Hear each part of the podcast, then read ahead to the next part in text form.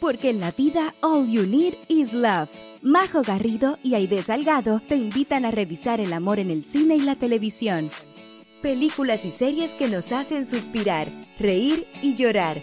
Historias y personajes inolvidables. Aquí comienza Crazy Stupid Podcast.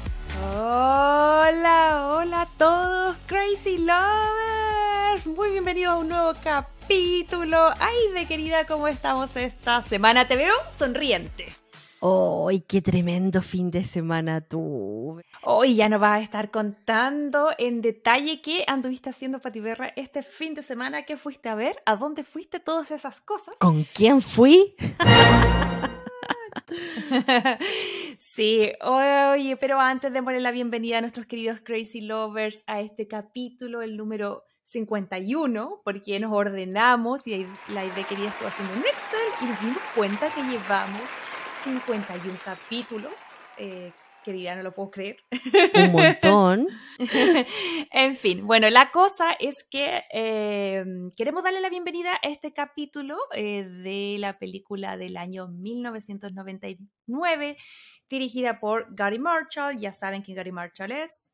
El diario de la princesa 1 y 2, por supuesto que es Pretty Woman, por supuesto que es Valentine's Day y por supuesto que es novia fugitiva. fugitiva qué tremenda película. Y de querida, ¿quiénes están en esta película? La pareja dorada de los 90, Julia Roberts y Richard Gere. Sí, que son esta pareja dorada que comienza en los años 90 con Pretty Woman y que cierra los 90 con esta película. La verdad. Sí, novia fugitiva que eh, bueno, llegó a los cines con, mucho éxito. Es una película donde también encontramos otros actores bastante famosos, como el caso de Joan Cusack, eh, que interpreta a Peggy, una de las amigas. Y qué ganas de tener una maid of honor o una madrina, una dama de honor tan apañadora. Porque hay que decir que esta novia... Era un poquito especial la chiquilla hay que tenerle paciencia. La cosa es que vamos a estar revisando esta historia de Maggie Carpenter, eh, que es una chica que es de un pequeño eh, pueblo en Maryland, en la costa este de Estados Unidos, que ha alcanzado una eh, pequeña notoriedad a nivel nacional porque en tres ocasiones ha dejado plantados a los novios en el altar. ¿A dónde llegará esta historia de esta novia fugitiva, de este periodista misógeno? Eh, ¿Nos mm. gustará o no nos gustará la historia? Es todo lo que van a poder averiguar si se quedan en este capítulo, porque además, querida, no solo traemos esta película que es un clásico, sino que también traemos un recomendado que en esta ocasión no es visual, sino es de lectura. Sí, es un librito que salió este año, que es de Alice Kellen y se llama El mapa de los anhelos. Así que si quieren saber un poquito más de qué se trata este libro y por qué lo recomiendo, se quedan hasta el final a la sección de los ron Así es, querida. Y bueno, antes de iniciarnos en, este capítulo, por supuesto que eh, invitarlos a seguirnos en redes sociales, querida, que cuáles son para quienes nos están quizás escuchando por primera vez. Instagram como Crazy Stupid Podcast, TikTok también nos encuentran como Crazy Stupid Podcast. Nos pueden escuchar este podcast en Spotify, Apple Podcast, Google Podcast. Creo que también estamos en Amazon Music. Sí, y en YouTube. Y en YouTube. Sí, así que lo más importante es que si ya nos están escuchando o viendo, porque recordemos, no es menor. Crazy Lovers, este es otro video podcast. Si ya nos están escuchando por Spotify, también nos pueden ver. Y si están ahí, por supuesto que la invitación, si es que les gusta este humilde podcast, es a apretar el botoncito de seguir, a poder eh, a lo mejor calificarnos, ojalá con las cinco estrellitas. Eh, y nada, poco eso nos ayuda un montón a poder seguir eh, creciendo esta RON comunidad querida. Ahora sí que sí, ya pasamos todos los anuncios, dimos todos los highlights. Aide querida, ¿dónde andabas metida este fin de semana? quiero escuchar la música de Sil Sonic, Bruno Mars, Anderson Pack, por favor, que son lo máximo.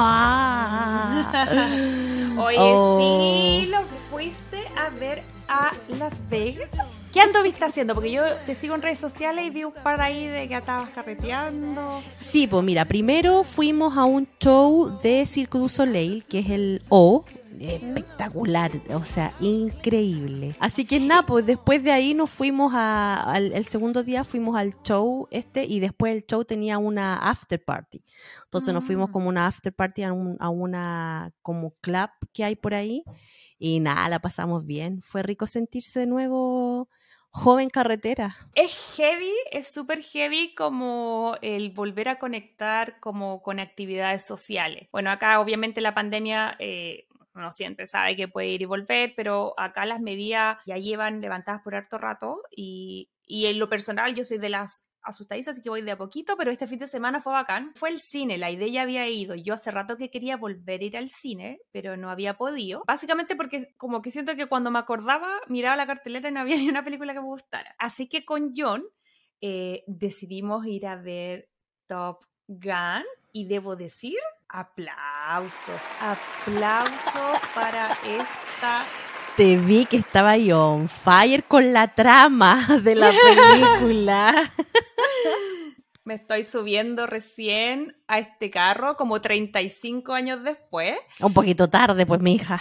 Sí, es que esto es lo que quiero decir. Quiero compartir. eh, no sé qué onda tú. Yo creo que a lo mejor tú la habíais visto. Yo odio, pero odio con el alma estas películas. Entonces, no Yo tengo una ninguna. foto en la casa, bueno, no, no yo, pero le saqué una Ah, en foto San a la Diego. casa. En, en Oceanside está la casa donde vivía la chiquilla de la primera película. A mí me pasaba que en lo personal eh, sabía de la existencia de esta película, odio a Tom Cruise, me carga, eh, entonces no me gusta, I'm not into como películas de guerra, ni de aviones, ni de Tom Cruise. Pero igual sentía que era demasiada la gente que hablaba bien de la 2, entonces le dije, ya voy a ir, ya tengo la entrada, la, la oportunidad. Loco, increíble. La, la 2 resolvió todos los problemas que tenía la 1 y amo que a nivel de tú, puedes ver cómo avanzaron los aviones, cómo avanzaron las cámaras, cómo avanzaron los actores. Ahora tú miráis la 1, eran como puros hombres blancos, eh, ¿cachai? Como en San Diego y ahora es como hay una piloto, hay uno latino, hay uno nerd, ¿cachai? Como que, eh, y quedé rayando con el guion, me encantó. eh, y no sé, pues quería saber tu opinión, ¿tú has visto la 1? Porque no, no sé si has visto la 2, todavía no la he Vi visto. la 1 y vi el tráiler de la 2 cuando fui a ver Doctor Strange, la, la 2, que te dije que había ido a este cine donde se movían los asientos, ¿Todo? tiraban eh, humito y todo. Y nada, pues, o sea, el tráiler justo estaba hecho para ese tipo de cine, entonces era chistoso porque pasaba el avión por al lado así, ¡boom! y te tiraban aire. Entonces, y se movía el asiento como cuando iban en los, en los aviones y todo, era súper entretenido. A mí me gustó harto. No he visto la 2 todavía, pero sí vi la 1 en su tiempo y la he visto más de una vez. yo siento que, insisto, no vería ninguna otra película relacionada como con cosas, eh, no sé, militares, ni guerra, ni armas, porque no me gusta, pero esta me encantó. Y aquí es donde quería llegar, porque nadie me había contado de la trama de esta serie, porque nadie me había dicho que tanto en la 1 como en la 2 hay un clipeo, en la 1 juegan voleibol, en la 2 fútbol americano, pero hay un clipeo muy bueno, nadie me había hablado de eso. Cacha que logró hasta no me cae bien Tom Cruise, pero me cayó mejor Maverick. Como que siento que ahora arreglaron todas las cosas, como que se nota que ahora tiene 40 o 50, no sé, no, 50 y tanto de tener personaje. Eh, y todas las cosas que me molestaban en la 1, sin perder la esencia del loco, las arreglaron y fue como, lograron que me cayera un poquito menos mal. o sea, Obviamente, menos mal que la arreglaron. Imagínate que fuera el mismo pelmazo de la 1 con cincuenta y tantos años. No, pues señor, o sea, totalmente cagando fuera el tiesto. A pesar de todo esto que estuvimos hablando de Top Gun, no fueron las únicas novedades que tuvimos también. eh, estuvimos viendo que en Bridgerton estuvo un poco movido. eh, algunos de los protagonistas, tanto Luke Thompson como la Nicola, eh, estuvieron como dándonos pistitas a través de sus redes sociales sobre eh, que se viene ya las grabaciones ya, querida. Sí, los hermanitos Bridgerton, los tres guapetones eh, más grandes, estuvieron ahí dándonos un videíto jugando esgrima. Y la Nicola nos mostró un videíto de cómo se estaba probando ya el vestuario para la tercera temporada. Lo que confirma la especulación de Twitter de que las grabaciones de la tercera temporada deberían partir este 6 de junio. Exacto, así que ahí atentis a todas las redes sociales porque van a empezar a salir videos como loco, yo creo. Oye, pero no solamente esa noticia nos dio Bridgerton, también hubo mm. otra noticia un poquito más seria, que yo sé que ahí tenéis más información al respecto. Sí, porque la semana, esta semana que acaba de pasar a través de sus redes sociales, la actriz Ruby Barker, que interpreta a Marina Thompson eh, en Bridgerton, eh, anunció que estaba internada en un hospital. Eh, no dio el detalle de su diagnóstico, pero dijo que tenía que ver con la salud mental. I am better.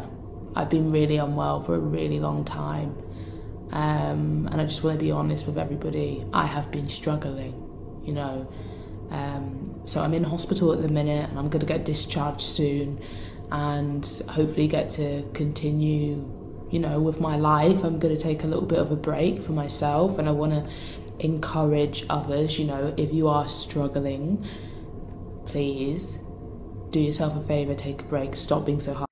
Eh, pero ahí como que comenta su experiencia, ella había anunciado a través de redes sociales eh, hace tiempo que sufría de depresión y de ansiedad, no da el detalle de su diagnóstico, pero el video dura harto, eh, y ahí da detalles con, habla mucho de, lo sobrepasada que estaba, y de que había llegado un momento en el cual ella sintió que simplemente no daba más. Entonces, claro, no vamos a poner los 10 minutos del video, pero creo que lo que está interesante poder analizar a través del testimonio de ella es sobre las como la sobreexigencia eh, que todos tenemos en el día a día. Como que siento que ella al final en ese extracto decía como, por favor, si tienen algo que soltar, háganlo. Como que, como que siento yo que todos llevamos una mochila de autoexigencia.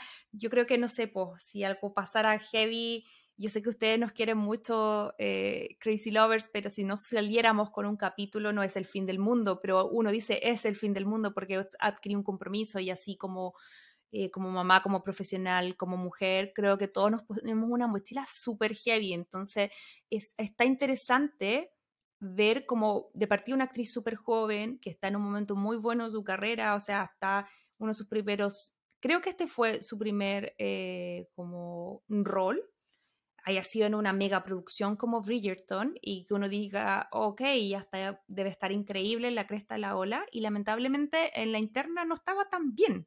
No sé qué te pareció a ti lo que ella nos contaba ahí en la... Mi duda es, ¿esta angustia y esta depresión le vino a causa de lo de grabarlo Bridgerton? ¿O venía no, no, no, no, no, no, Ella explica que ella sufrió de, de, eso toda su vida, que hay detalles en su vida personal, eh, que lo que está mm. trabajando que no detalla. Em, pero al contrario, incluso mira, ella habla un poco de que le da las gracias a Bridgerton y a Shonda un poco por salvarla y ayudarla a darle un poco de propósito, porque tal vez ella habría explotado mal y de otra forma eh, si no hubiese pasado por Bridgerton. Sí, es eh, heavy diciéndole con tanto énfasis que la salvaron a través del trabajo que le dieron en los Bridgerton. A veces idealizamos y endiosamos a todas estas personas que están como eh, famosos eh, y al final todos somos seres humanos y todos pasamos por lo mismo. Entonces, así como ella da esta experiencia eh, de, de, su vida y de lo que ella está sintiendo, a lo mejor muchas personas también pasan por lo mismo y lo importante de todo es tratar de agarrarse de ese algo que te hace como aterrizar, porque a mí personalmente, yo, yo también a veces soy súper ansiosa y yo soy como bien fatalita en mi cabeza. Entonces siempre estoy pensando en, en soy como Doctor Strange. Pienso así como en todos los finales había por haber de una situación, ¿cachai? Eh, y, me agoto y me agobio y, es agobiante también para las personas que están alrededor mío. Entonces, claro, para mí siempre cuando uno tiene esos ataques de ansiedad o esas depre, es como que la mente se te va, se te va, se te va, se te va. Y lo importante es que uno tenga o una persona o, algo que hacer que te, que te aterrice un poco y hace como que bají esa, ese efecto que la mente se te vuele. Entonces, si, si alguien que está escuchando este podcast siente que le pasan esas cosas, tratar de buscar esa persona, actividad, mm. canción, no sé, eh, que, que, te ayude como a aterrizar esa ansiedad. Y ese es uno de los ejercicios que se da cuando a alguien le viene un ataque de, ansiedad. Es como que tratéis de buscar algo que te, que te aterrice. Sí, es verdad. Eh, idealmente, si están las opciones y los medios, siempre las herramientas, eh, no sé, pues como de psicólogo o algún tipo de, de otra ayuda, en, no sé, pues más holística o lo que sea que tú creas, pero en el fondo el llamado es a pedir ayuda si alguien se siente así. Eh, yo mm. lo, he hablado abiertamente en este proyecto y en muchos más. yo hace como tres, ya casi tres años más o menos que, que, tengo mi psicóloga de cabecera que yo siento que va a estar fija en mi vida. Hay veces que la veo más seguido, otras veces no tanto. Pero, pero siento que es como ir al, al dentista a revisarse cada cierto tiempo los dientes, ir a revisarse si te avanzó, eh, qué sé yo, eh, no sé, po, el oftalmólogo, si te tienes que cambiar los lentes. Creo yo que, que si está la posibilidad de hacerlo, eh, pedir ayuda es, y, y, tal vez ayuda profesional siempre eh, creo yo que uno de los mejores caminos en mi experiencia. Ahora, a veces también hablar que esto, esto también es caro, entonces de repente, si no están los medios, a lo mejor acercarse a algún, alguien, no sé, por algún amigo, algún familiar, o hay instituciones, hay cosas ahí, pero en el fondo no tener miedo a pedir ayuda. Yo siento que al final, el hecho de verla a ella, que ahora está mucho mejor, ella hizo este video cuando estaba de salida del hospital y probablemente era algo que ella venía como atravesando hace rato. Recordemos además, creo que no es un spoiler porque ya evidentemente la serie no se fue para allá, así que yo creo que no va a ser, pero para aquellos que les gusta leer el libro, en las primeras, primeras, primeras, primeras líneas, así que no es tan spoiler, eh, del libro de mm, donde aparece de nuevo, o sea, más que de nuevo donde aparece realmente en los libros Marina Thompson, es mucho más adelante en la historia, y nos cuentan ella que es un personaje que sufre de depresión, que sufre de pensamientos suicidas y un montón de cosas. Eh, y ahí en el libro, claro, nos van detallando el por qué. Yo creo que la serie también acá se, se toma un poquito de esas cosas para contarnos como la previa al personaje de los libros. Eh, pero es heavy saber que tanto la actriz como el personaje en algún momento están atravesando por algo que es tan común, que a todos nos pasa, ¿cachai? Eh, y que, pucha, en verdad, eh, pedir ayuda, eh, creo yo que a veces cuesta. A mí, en mi caso, yo voy a hablar solo de mí. Eh, yo pensaba que era la única persona en el universo con ansiedad, ¿cachai? Porque antes mío no se lo había escuchado, pero a nadie. Y así como, es como, mi primer sentimiento fue como estoy quebrada y algo malo conmigo. Y ahora que yo te digo, yo y por eso soy, perdón, que soy así como majadera, pero yo encontraba que lo mío era súper grave y terrible porque pensaba que era la única en el mundo. Entre más me acerqué a un diagnóstico, me terapié, conversé, hablé, asimilé, entendí, voy procesando, es una cosa que me va a acompañar toda la vida probablemente, pero darme cuenta que no soy la única. Yo te digo, en una sala de 10 personas somos 7, te lo doy, pero así al toque, en distintos mm. grados, ¿cachai? Y es más la gente que lo tiene que no lo tiene, eh, pero nadie lo habla. Entonces, al final, eso es lo que creo yo que quiero aprovechar esta instancia para poder eh, conversar sobre eso. Así que por eso, Crazy Lovers, eh, queríamos un poco tomar este tema que tal vez en las redes sociales pasa así como súper colado, pero yo creo que acá somos una comunidad donde nos gusta conversar las cosas, donde nos gusta integrar y estar en las buenas, reírnos con las comedias, pero también eh, estamos súper agradecidas de la forma que hemos conectado con ustedes, que de repente nos cuentan cosas bastante íntimas, no todas las compartimos en las redes ni en los capítulos porque sentimos que son súper personales, pero pero en el fondo ojalá que, que, si hay alguien que nos esté escuchando y esté pasando por algo así, eh, no sé, pues que ojalá pueda buscar las herramientas para poder compensarlo. No sé qué te parece a ti, Aide. Sí, pues, y lo otro importante de que, como decía y tú, muchas veces la sociedad juzgaba mucho, y no solo la sociedad, sino que los familiares también, esta cuestión de que uno era ansiosa y que tenía estos miedos o te daban estos ataques o depresión, y siempre te decían, ah, la mina acuática, o ah, que, y uno se sentía mal porque sentía que, como, decís, como dijiste tú recién, te sentís quebrada, te sentís fallada. Mm. Y eso es lo importante, que uno no está fallada, no está quebrada, sino que son cosas de la vida nomás que te llevan a hacer eso la vida cada vez yo creo que está más, más ah. como que te exige más cosas.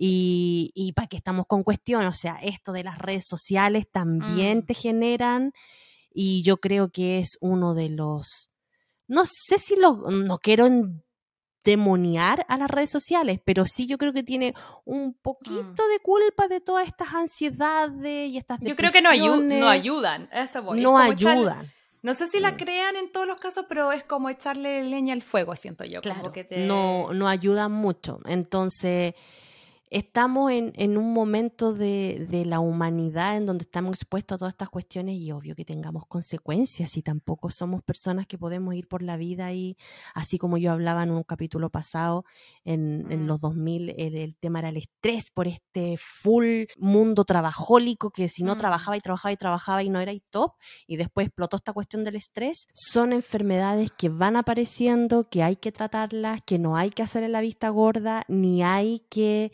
minimizarlas. O sea, uh -huh. están ahí, hay que tratarlas, hay que aprender a vivir con ellas, hay que abrazarlas en algún momento, entenderlas y aceptarte nomás como uno uh -huh. es y ya.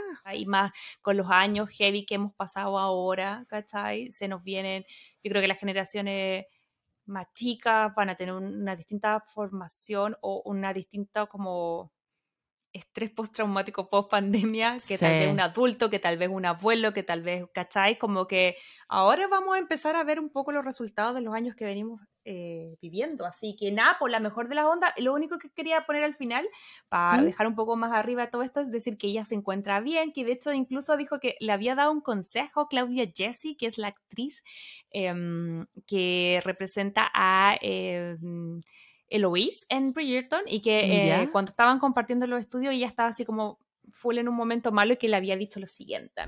When I was on set, she told me to flip the coin. She said, it might be dull on one side, but just flip the coin and you'll find it shiny on the other. You know? And it's it's training your mind. You know, you're training your mind to find the funny, to find the light, to find the positive. It's a really hard thing to do, but if you can get into the practice of doing that, you've got it.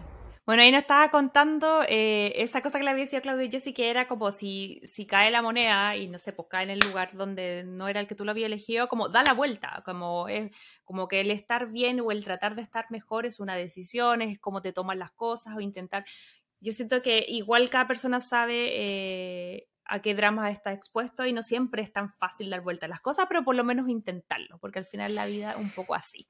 Como así decía, que... mi serie favorita en la vida este último tiempo, que estoy viuda porque terminó la semana pasada. Si la vida te da limones, haz limonada. Haz limonada. Lo dice Is Us y Beyoncé. Oye, querida, muy, ya estamos súper pasadas, pero súper sí. rapidito, por favor, ¿qué te yo quiero saber tu opinión de qué te pareció el final de This Is Us, sin spoilear. ¿Feliz o contenta o triste? Vacía? Feliz, feliz, redondito. Eh, realmente rescató eh, todo lo que es la serie todo lo que es la serie, lo, lo, rescató hasta el último momento. Yo feliz con el último capítulo, creo que me la voy a empezar a ver de nuevo. Y esta serie, para mí, hablando de temas de ansiedad y todo eso, para mí esta serie llegó en un momento muy bajón en mi vida, pero bajón, bajón, bajón. Y Napo fue una de las series de esas que tú veís y te da subidón y te ayuda y te da mm. esperanza. Eh, así que por eso la quiero tanto, pero me mm. encantó cerró redondito, yo feliz, me la lloré, obvio, porque me emociono, me toca a fondo un tema, así que, Napo, siempre yo aspiro a ser Rebeca en la vida. Ya, ¿te toca fondo un tema o, o vas a, extrañar a Milo? Di la verdad. Pucha, voy a extrañar a Milo, pero eh, eh, creo que vas, viene, vienen otras cosas con él. Si está, está en el top de su carrera, Milo hizo harto furor con, con el personaje de Jack. Eh, así que yo, yo creo que se vienen más cositas de él. Bueno, y después de toda esta introducción larguísima que, me, que le hemos hecho, chiquillo. Como siempre. Eh, Napo, como siempre. Eh, yo creo que ya nos tenemos que ir a, a, a nuestra primera sección, eh, una de las más queridas. Así que, Majo, te invito a que nos vayamos a... El resumen de mi mejor amiga. Ok, Crazy Lovers, novia fugitiva, como ya les mencionamos la película del 99, Julia Roberts, eh, Richard Gere, eh, obviamente Héctor Elizondo, porque este es el actor que sale en todas las películas de Gary Marshall. Eh, La película arranca con una mujer vestida de novia cabalgando por las colinas de Maryland mientras suena la canción I Still Haven't Found What I'm Looking For. Bueno, pero para que se hagan una imagen de esta novia, ¿quién era esta novia fugitiva? Bueno, pues nada más y nada menos que Maggie Carpenter o nuestra querida, eh, mejor dicho, nuestra querida eh, Julia Roberts Em, quien, como les mencionaba un poquito antes, dime. Que la amo, es que te juro que la amo. Es que película que salga ella, ya, ya, ya yo voy como caballito con los ojos cerrados. Si sale ella, es imposible que no me guste. Oh, yo tengo algo que decir al respecto, pero. Ya, pero vamos, vamos, ya debo. Pero vamos. Espérate. Sí, es que Queen Julia, bueno, sí, en realidad está siempre bien y sí es que eh, no está bien el guion de la película, ellos lo único bueno de la película. Es un clásico. Anyway, bueno, pero regresando a la historia, conocemos a, Maggie. Em, es esta chica de este pueblito que les decíamos en Maryland. Ella tiene una pequeña fama o notoriedad en todo Estados Unidos porque la habían apodado, como pueden ver, la novia fugitiva. Eh, esto tras dejar a tres novios plantados en el altar bueno, eso obviamente ya se ha transformado como en un beat urbano, así que así parte la película. Paralelamente nos muestran a Ike, quien es Richard Gere, que es un periodista engreído, pretencioso, súper misógino, que tiene una columna en un diario en Nueva York y que vemos, o sea, de una que es cero popular con el sexo opuesto, como que siento que a cada rato le están pegando así como, no sé, pues como que cuando la Boloco le pegaba en Viva el Lunes a Kike Morandé Al Kike Morandé, ¿verdad? Así, sí. viene la abuelita y le pegaban con el diario, porque obviamente todo lo odiaba, o sea, toda la mujer, el género lo odiaba, porque era tan pesote con su artículo. Sí, yo creo que aquí debo ser un desclasificado al tiro, ¿no? Primera vez que un personaje de Richard Gere le tomó por lo menos la mitad de la película que me gustara. ¿En serio? Sí, yo creo que es que, ¿sabes que Como periodista yo decía, este loco es... Era arrogante igual. Era arrogante, bueno, eh, era muy conocido también, pero obviamente él por sus columnas, que en esa época, digamos que las columnas eran como ser influencer, como tener un canal de YouTube, como tener un podcast, como tener todo ese tipo de cosas, como hacer vivo o va a Twitch. Entonces, claro, la gente lo reconocía en la calle, las, mujeres estaban chatas de que fuera tan misógino, mala onda, entonces le pegaban, y los hombres, por otro lado, también eran capaces de como acercarse a él, y, y esto es lo que le pasa un día que está en un bar y se acerca un, un chico que le dice... Em, que lo reconoce por la columna, como que está mirando el diario, lo ve, se acerca y le dice, mira, tú deberías escribir sobre la novia fugitiva. Y él así como, ¿quién es la novia fugitiva? Y el tipo le dice, bueno, en mi pueblo hay una chica, y le cuenta toda la historia, pues que ha dejado como a tres personas, eh, no, le cuenta que ha dejado como a siete personas, ¿cachai? Como plantadas, así como que el, el amigo le puso color, ¿cachai? Como que era como el teléfono. como que eran tres novios, después eran siete, después eran mil, bueno, filo, la cosa es que aquí es donde me empezó a caer mal eh, Ike, porque yo digo ya, una cosa es hacer columnas, pero otra cosa tenés que igual investigar, ¿cachai? Entonces el tipo igual le había puesto color y había dicho que era como que la, que era, no sé, pues como que casi que era como una viuda negra, así casi que matan novios, así como...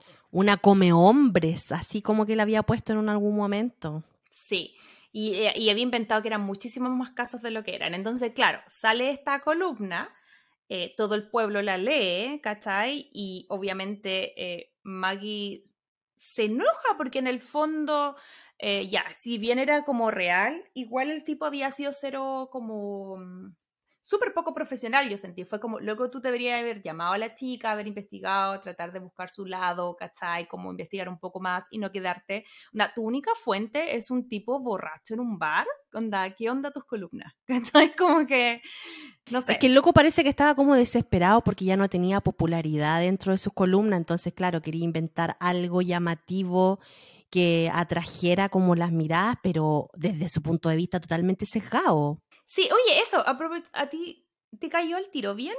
¿Y qué? No, no, para nada. No, no me cayó bien. De hecho, yo creo que solo porque era Richard Gere lo quiere amarlo con el tiempo. Pero. Yo sí, yo creo que ser Richard Gere eh, hizo como que no odiar a esta película. Porque de verdad al principio eh, Y en algún momento igual me cayó mal el personaje era Maggie. ¿Qué querés que te diga? Mm. Pero como era Richard Gere y Julia Roberts, obviamente los termina amando. Pero sí, o sea, si sacamos esos personajes, Ujú. sí, eran como medio odiositos los dos. Pero ya, bueno, en fin, no te interrumpo más. No, dale nomás. Eh, la cosa es que eh, la Maggie se enoja y hace como una, que es chistoso como ver esas como formas de comunicación en el pasado. Bueno, todavía existen, pero muy poca gente las usa.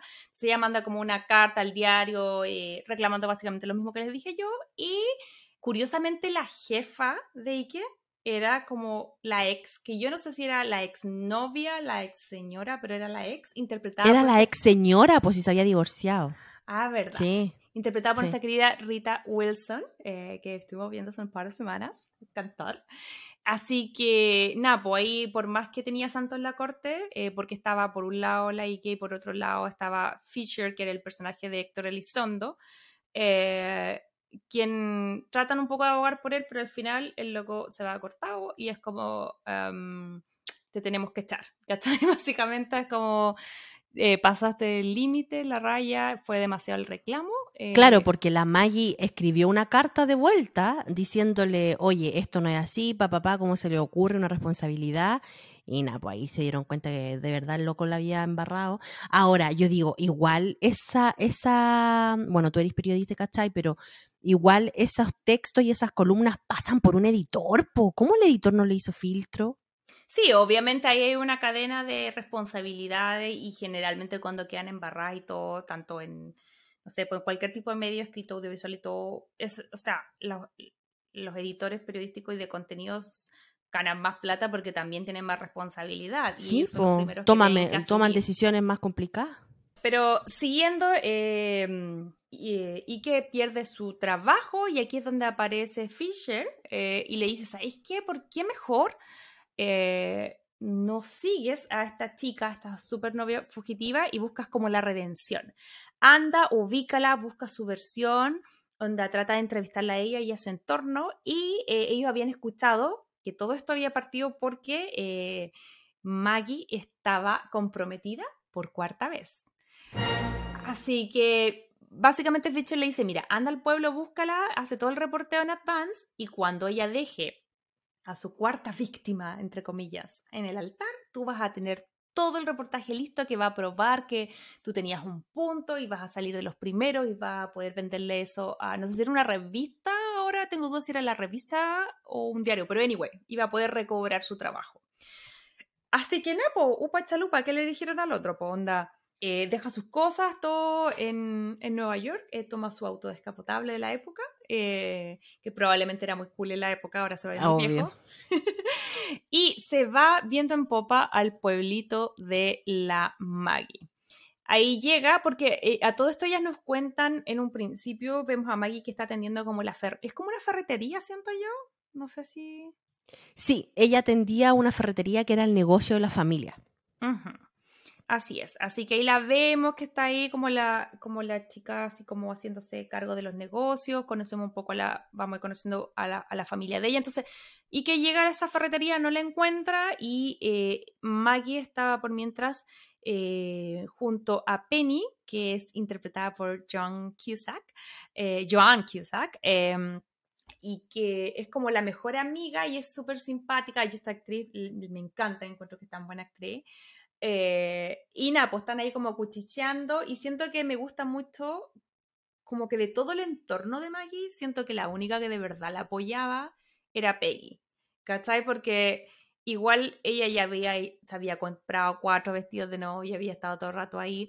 La familia, siento yo que se lo tomaba mucho al chiste, ¿cachai? Como que ya, no, no era que la dejaran botada por esto, pero también como que la palanqueaban un poco y como que nadie en el entorno de Maggie nunca, ni con el tema de los matrimonios, ni con su vida en general, se daba el tiempo de saber qué era lo que le pasaba a ella.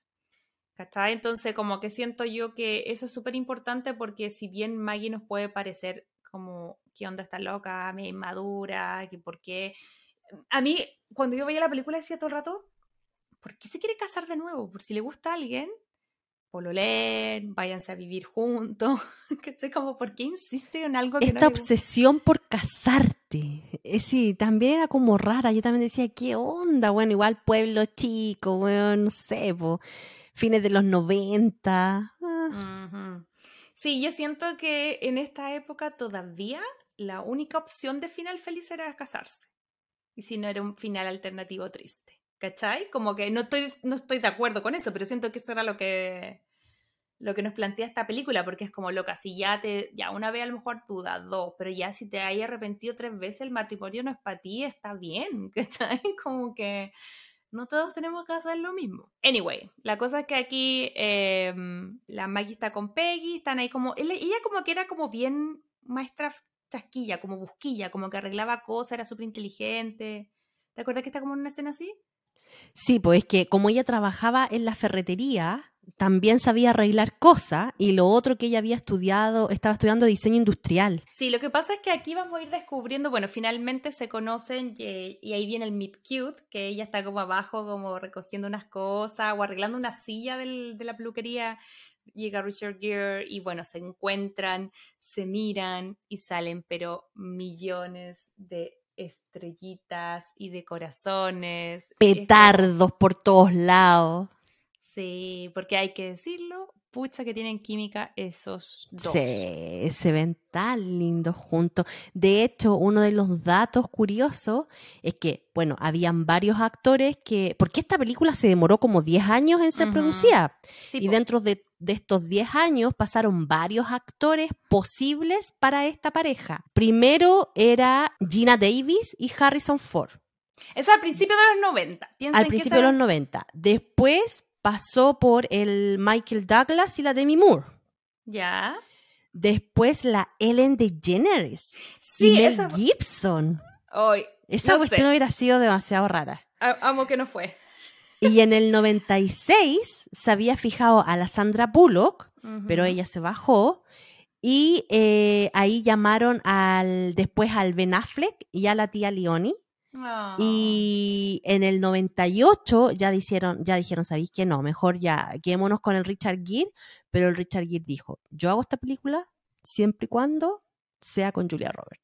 y obviamente, Ahí la Julia Roberts. A lo mejor la convenció a ella como ella lo convenció a él cuando grabaron Mujer Bonita. ¿Qué te acordás Iba que ella estaba con, Iba a ella estaba con ella? lo mismo. Con el Mm. post-stick. Sí, Sí, bueno. puede ser que a lo mejor haya sido algo así. Sí, bueno, y ahí es cuando ah, sube también a Gary Marshall y obviamente todo la... eh, Porque ya es un team. Yo siento que acá, eh, a esta altura, hay como dos teams funcionando. Piensa que Notting Hill sale dos semanas después Mm. que Novia Fugitiva. O sea, ya la- el, el momento de oro de la Julia, haciendo dos tres películas por año. Eh, y, y estaba acá como el team gringo, que era Gary Marshall, y por otro lado estaba como el team británico, que es Richard Curtis, que él es como Ujú. Bridget Jones, Notting Hill, eh, About Time, ¿cachai? Como, como que están ahí como estos dos eh, grupos, ¿cachai? Como elencos de directores y de actores que se van repitiendo, ¿cachai? Y que van Mm. Sacando estas com- rom-coms. Pero anyway, volviendo a la, a la película, eh, ya, salen así como todas sparkle y, y obviamente la, la, la Maggie lo manda a Fremont o a Guayaquil, como dice la idea, porque obviamente el tipo que onda habló pestes tuyos, te calumnió, ¿cachai? No lo vaya a recibir así como, ¡ay, sí, venga, pase! Te cuento todo, ¿cachai? Como, obviamente que, que ella se puso resistencia al principio. Eh, y ahí vamos viendo a través de, de la insistencia de Ike eh, y de como el reporteo de él, que finalmente hace el reporteo, eh, vamos a ir conociendo más en detalle la vida de la Maggie, ¿cachai? Porque el- eh, lo primero que pasa es que ella eh, le dice que no va a participar en el como en su reportaje y cuando llega a la casa está como muy instalado con los papás, con la abuela, con todo, el Ike, ¿cachai? Entonces es como, da, ¿qué onda este loco? Así como cero límites. Yo todo el rato pensaba así como en los noventas, no había tanto límite, o sea, tú no te podías meter. Intruso. Bueno, en fin, la cosa es que ahí conocemos a la familia de que la, la abuelita es como muy de la época, creo que todas las abuelitas de las romcoms de esa época eran como calentonas. que todo que la viejita puro miraba como a los Todas las abuelitas de las películas de este género son medias así. Sí, que- no, no podemos olvidar a la abuelita de, de, de Proposal. Sí, con Ramón ahí bailando. Sí. Como que siento que se liberan, no sé si. Y siempre son como viudas calentonas. Como Puede que- ser. Anyway, eh, la cosa es que la conocemos a ella, conocemos más a fondo al, al papá de la Maggie, y ahí se nos revela un poco algo que ya nos adelantaba la idea, que tiene que ver con que vamos conociendo un poco más el background de la Maggie, y ahí tú te das cuenta que ella había quedado en la universidad, había tenido la instancia de, estudiar, como nos decía la, la de diseño industrial, y como que ella podría perfectamente haberse ido de ese pueblo. Pero también nos van contando que la familia igual es como media cacho. Es como, al final, eh, tienen este negocio, pero no lo llevan a flote, entonces ella se tiene que quedar como cuidando, ¿cachai? El negocio familiar. Nos muestran que el papá es bueno para el copete, que ella lo tiene que ir a buscar, ¿cachai? A los bares. Esta señora también. Entonces, al final, tú decís, "Mm, pucha, como que la, la Maggie tampoco es como que tal vez se hubiese quedado en ese pueblo eh, a vivir o tal vez tuviera las intenciones de casarse o de tener una vida con la gente de ese pueblo por sí sola, como que empezáis como a entender de a poquito que un poco, como que no tiene mucha decisión, como que ella se entregó un poco. Claro, y como que lo tuvo que hacer porque me había muerto la mamá, entonces como el papá se había caído como en depresión para que el negocio no muriera, el negocio Mm. de la, de la familia, ella renuncia a todo y se va a hacer como cargo del papá y del negocio, y por eso vuelve al pueblo. Mm, Entonces al final como que te dan a entender de que ella no tuvo tiempo como para descubrir lo que ella era, sino que tuvo que tomar una responsabilidad y prácticamente seguir como la vida del papá en ese pueblo, tomar la responsabilidad de llevar el negocio. Entonces, claro, ahí te van como contando un poquito todas estas cosas y de la poca oportunidad que tuvo ella de, de salir ella sola al mundo. Sí, y eso que nos dice la idea es súper, súper importante porque a partir de ahora vamos a ir descubriendo a los ex, eh, a los plantados en el altar y bueno, vamos viendo cómo eh, son súper distintos entre sí y cómo la, la Maggie iba mutando cuando estaba con ellos. El primero, bueno, después que ya lo dejaron plantado se volvió como cura y, y la, me porque la Maggie va como a, a tratar de avisarle a todo su entorno que estaba este periodista para que no le hablaran. Y mm, como que siento que siempre llega tarde, como que el gallo ya llegó. Ya sí, pues él ya vi, él, él iba como dos pasos más adelante que ella y los, los famosos novios plantaban en el altar, weón, sanguchito de palta, porque soltaban y soltaban todo y se iban de tarro, po. Y la dejaban súper mal parada igual. Igual, ahora yo siento que, claro, uno Team Julia, porque Julia, pero igual, o sea, un mínimo que la peli si te dejó plantar en el altar. como, no sé si yo tendría las mejores palabras para alguien que me hiciera Y la parte donde ella se va a confesar con, un- con uno de los que había dejado en el altar, esa igual Sí, po. también es como... Es que eso es, pues, el pe- "Amiga, ahí- ubícate. o segundo prometido, era como un rockero. Y, y ahí lo va a buscar y este rockero Y ahora- mecánico, po. Sí, po- no, es que era rockero, es que por eso digo que es importante como lo que vamos descubriendo con la historia de los ex, porque muestran como, eh, que es un punto que quiero defender mucho después, de que al final todo era un poco como para mejor, como que no era como, ay, esta pobre niña que los dejó en el suelo, ¿cachai? Como que todos encontraron como su vocación o su lado, ¿cachai? Nadie, nadie lo odiaba, ¿cachai? Si te fijaste dentro de todo, que era mil motivos para odiarla, nadie lo odiaba. Entonces, eh, este rockero, eh, ahora como decía la idea era mecánico, y ella también llega a advertirle y ahí Richard Gere, ahí ya estaba como, yo estaba chata de Richard Gere, era un odioso, salía como de atrás de todo, estaba como arriba de un auto. Sí. Anyway, la cosa es que ahí se da cuenta que eh, la Maggie había estado a punto de casarse como en un festival, ¿cachai? Y que, se había, eh, que en ese tiempo era como que era, era rockera, se había hecho como un tatuaje, se vestía de otra forma, y, y al final cuando estaban listos para casarse como en el escenario, ella se arrancaba en una moto y se iba. Y que ahora Es que eso como- pasa, po, uno como que se mimetiza con las parejas, sí es verdad el tema que toca esta película. ¿Hasta qué punto a veces renuncias a ti?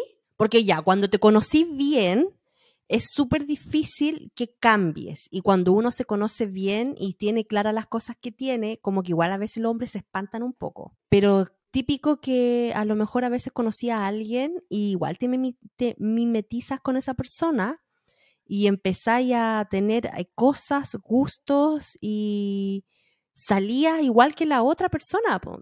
Sí, pues quería toda la razón. Es que yo creo que está bien si uno igual intenta como buscar la cosa en común, si la idea es tener cosas en común o a lo mejor entrar a otros mundos, ¿cachai? Que no sé. em, yo siento que musicalmente a mí yo me influyó muchísimo porque le gusta música muy distinta a la mía que yo no escucharía si no fuese por él. Pero yo creo que tú diste en el clavo en el sentido de que de que era lo que Maggie al parecer no estaba haciendo, que era conocerse a sí misma. O sea, como que hay bandas que a John le gustan o cosas que a John le gustan que yo lo puedo apoyar, puedo como tratar de estar ahí en su mundo, pero tengo súper claro cuál es mi mundo y hasta dónde llego y si voy por un rato a apoyarlo versus transformar mi vida en lo que él hace, ¿cachai? Y yo siento que eso es lo que nos va contando la película que la Maggie había hecho en las primeras tres eh, ocasiones. ¿Cuál es la tercera, dirán ustedes? Aquí viene mi personaje favorito de toda esta película, por sobre, incluso por sobre Maggie. Eh, yo amé al Coach Bob. ¿En serio? Pero ese era el cuarto, pues el tercero el que al final se va de Ah, verdad, tenías el- razón, tenés razón. El Coach Bob era el cuarto y el actual eh, prometido de la Maggie, que está interpretado por el actor eh, Christopher Meloni. Yo vi la película de Runaway Bride como un día antes de ir a ver Top Gun. Entonces yo vi la película y me llamó la atención que para ser el principal, porque finalmente Julia Roberts está entre Bob y Richard Gere. Yo dije, hoy este actor nunca más salió, ¿cachai? Y después como que voy al otro día al cine y él tiene un papel importantísimo en Top Gun. Sale ahora así como en la media producción, en la media película. Ah, mira tú. Sí, me tapó la boca. Anyway, el coach Bob eh, era como el profesor de... eh, el- De secundaria. Claro, pero era como el profesor del equipo, como si fuera educación física, como el equipo de, fútbol americano. Entonces creo yo que él de partida era una muy buena persona, era muy bacán, y siento que con sus habilidades y herramientas de coach había como entrenado la ansiedad y dirigido un poco a la Maggie, ¿cachai? Entonces era como, eh, por lo cual ella estaba como de nuevo pensando en, en casarse, ¿cachai? Porque era como ya, cuando estás nerviosa y, y hablaba como so- todo el rato como, como profesor. Hay ¿Cachai? Que como que mm, los entrenadores de fútbol como que hablan en la vida con metáforas de fútbol. Este loco era igual. ¿Cachai? Era como todo el rato hablaba de, ah, mírame los ojos, hace esa táctica, camina hacia adelante. Contacto ¿cachai? visual. Sí. Entonces, nada, pues ahí lo conocemos y todo, obviamente, eh, buena onda, él también conoce a, Richard y todo. Y ahí yo siento que esa es la primera parte que lo personal siento que yo la habría contado en 10 minutos y dura como una hora. no sé si te pasó algo a ti, como, como que siento que la primera parte de la película yo estaba todo el rato, es que primera vez que me pasa, que generalmente yo veo una película y digo el tiro, esta me gustó, esta la amé o, o esta la odié. Con esta película yo estaba, hoy amo, hoy odio, hoy amo, hoy odio. ¿Cachai? Como, Te llevaba por una montaña rusa de emociones. te juro, y la crítica ahora leyendo, la crítica, bueno, ya lo vamos a ver más adelante en las opiniones personales, pero la crítica fue súper dividida y siento yo Mm. que mi apreciación personal es que todo esto que te cuentan en detalle de los sexes, loco, no valía la pena. Yo me habría fijado un poco más en la segunda parte de la película, que tiene que ver como ya con la relación entre este periodista y la Maggie, que acercándonos más al, al matrimonio, ya súper cerca de la fecha, eh, como que ya siento yo que había onda, onda, ¿o no? No, sabéis que a mí no me, no me pareció que estuviera larga esa parte, al contrario, yo como espectador necesitaba que me contaran qué había pasado con los otros ex. Igual es la parte donde te muestran el video que él se pone a ver qué le pasó a la abuela eh, y que le dice que ahí estaban los tres matrimonios de la, de la Maggie. em, y te lo cuentan igual cortito, el tema de cómo se va desarrollando después cada visita de él a cada chiquillo. Eh, igual es, es chistoso, da risa. Pero más adelante hay una situación en la que a mí ahí yo quedo, ¿what? Así como que eso es lo, ah, es lo que a mí no me, no, me, no me juntó muy bien. Es que a mí eso me pasa, porque vamos a avanzar para poder así dar bien las opiniones, porque hasta aquí yo pensé que la película iba a ser como el clímax, básicamente el saber si ella iba a llegar al altar o no con el cuarto novio. Entonces, yo pensé que para allá iba, ¿cachai? Eh, pero yo creo que la película después se nos va para otro lado, que sí, que no, pero esa es la parte que me hubiera gustado ver más, que básicamente aquí ya había, pero una onda de verdad, que así con la tensión sexual se cortaba con tijeras, onda, tenía mil más onda con Ike que con el pololo, ¿cachai? Entonces, en algún momento cuando se hace evidente es cuando eh, están en el rehearsal dinner, que es como esta, esta cena que se hace en la comida, parte de la actividad es alrededor de la fecha del matrimonio, y, y, ahí empiezan a hacer un roast que fue como, oh my god, this, is so 90s, como tan 90 como hacer un roast. Sí. Que los roasts, por si alguien no sabe, son como esta cosa donde voluntariamente y obviamente consensuadamente, eh, como nivel de chiste, una persona se hace como voluntaria para que todos los demás le tiren como bromas pesadas, mala onda y se rían en fondo con él y no de él. Pero es una práctica súper heavy que yo de verdad siento que uno tiene que tener mucho cura chancho y estar como muy en confianza para que sea como, eh, no sé, eh, Para que no te hiera. Sí. Entonces ahí todos empiezan así como hacer brindis, saluda, desearle entre comillas lo mejor a los novios y tiran puras tallas de como, ay, ojalá que lo que, conservaran, qué sé yo, el ticket de cambio, los regalos, ¿cachai? Onda, devuelvan el, no devuelvan el vestido porque lo van a volver a usar, ¿cachai? Como que se, se ríen constantemente de la, de la Maggie. Y aquí es cuando Ike se, se, como que se levanta, que a todo esto ha aparecido porque no era ni la familia ni nada, eh, y, le dice a todo el enrostra que, que está súper fácil como mirar el, la paja en el ojo ajeno, que me dio demasiada risa porque yo todo el rato como que escribí fue como, como chuta, eso es justo lo que hacemos en el podcast. como que podemos ver todas las malos hábitos y conductas en las películas, menos nuestra, nuestras propias malas conductas y hábitos en nuestra vida. Anyway. loca, yo soy perfecta. Ah, ¿Te imaginas? anyway, la cosa es que eh, la Maggie se va corriendo, él sale detrás y ahí ya es como, viene una parte súper importante donde ella piensa que eh, él está haciendo todo como para intentar eh, hacerla dudar, porque obviamente su reportaje va a ser mucho mejor si ella deja el altar, ¿cachai? Porque yo había estado en, dime y direte, pero ya estaban como en la misma que se estaban apoyando porque ella quería como decir, ya, este periodista vino a, mostrar que yo no me voy a casar, le voy a mostrar que me voy a casar, ¿cachai? Entonces estaban como en esa, pero obviamente se habían enamorado. Y, y, aquí viene una parte muy, muy, muy importante que yo creo que la vamos a hablar largo y tendido al final, pero habla de la metáfora de los huevos, querida. ¿Quieres contarle tú a la gente cuál era esa metáfora? La metáfora, a ver, porque a todo esto, eh, el personaje de Richard Gere se da cuenta de que al final no era que ella era una mujer come hombres, sino que ella no tenía una verdadera identidad. Ella no se conocía, ella no sabía para dónde iba la micro. Entonces buscaba a parejas en donde albergarse y mimetizarse con estas personas porque al final ella no tenía claro qué quería en su vida. Y aquí viene y se mete la metáfora de los huevos, porque al final ella elegía los huevos de la forma de cómo le gustaba a cada pareja que tenía. Entonces, algo tan básico que uno conoce de uno, cómo te gustan los huevos, ella no lo tenía claro y mm. siempre iba cambiando y ahí el personaje de Ike se da cuenta porque cuando estaban en el bar en el principio y viene uno de estos tres novios, que era el último que había dejado plantado en, el altar, y él le pregunta, le dice, ¿cómo le gustan los huevos? Y él le dice, revueltos igual que a mí.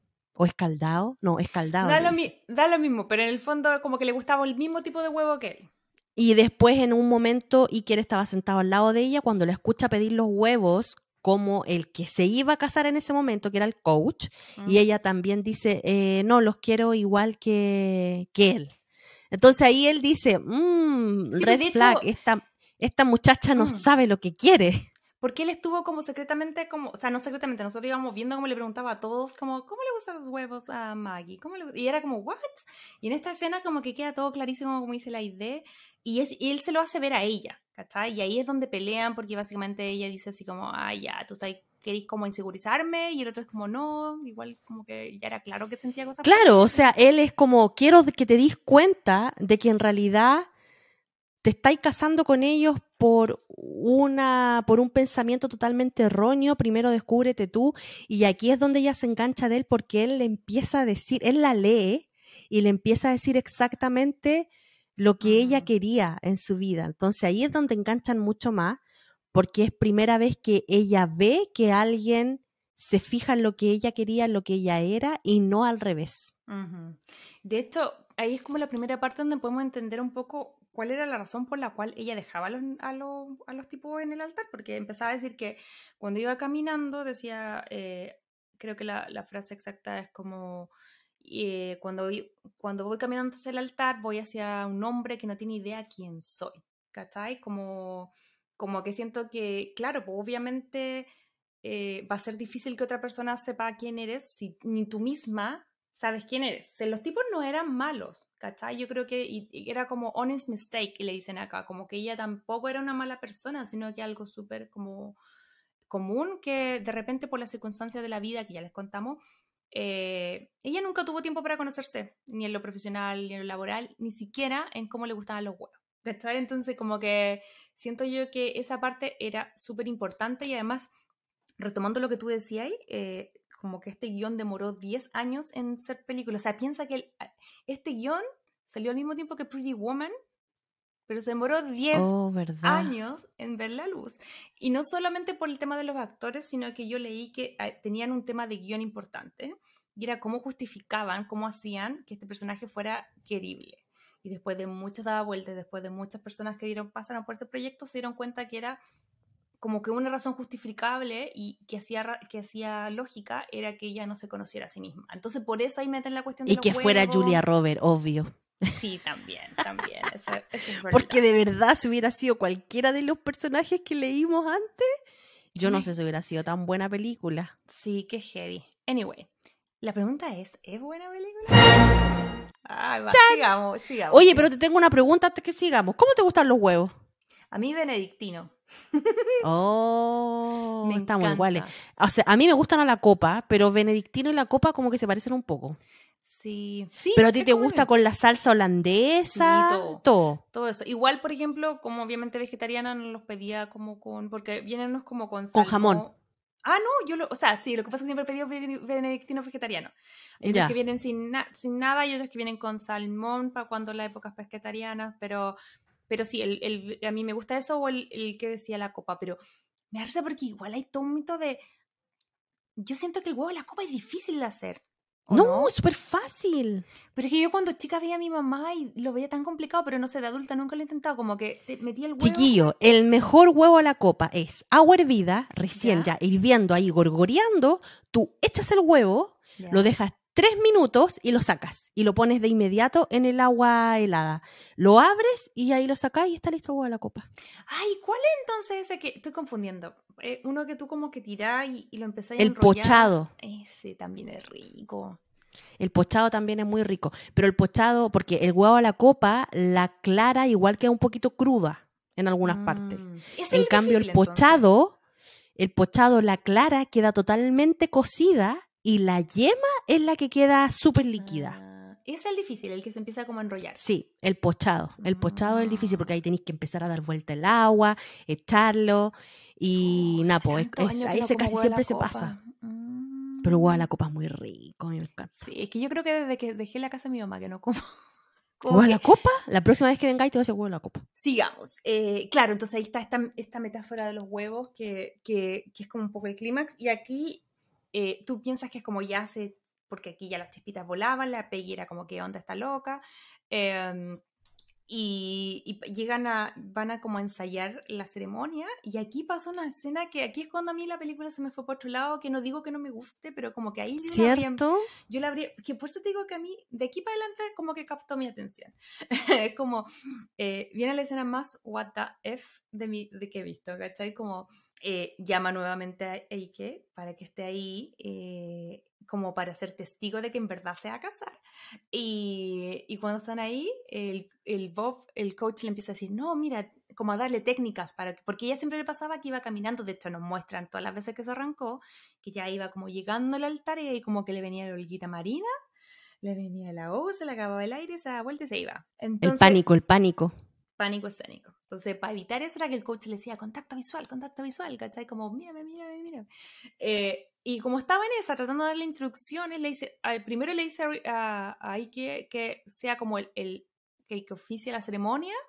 Y después dice, no, mira, ponte de novio mientras tanto. Ponte ahí en el altar y él empieza a dar como instrucciones a la, a esta mina como en llegar. Y la loca camina, camina, camina y se va derechito. Llega al altar sin ningún problema. Y coach así en una actitud muy que es como, coach, please. Em, como que él pensaba que eran sus como tips, ¿cachai? Y era obvio porque la mina le gustaba al otro loco. Entonces están ahí y dije, ya, ahí ya me parecía como, ah, obvio que ya tienen onda, ¿cachai? Como que se están dando cuenta. Era una, me hizo la misma vibra de la escena de Bridgerton.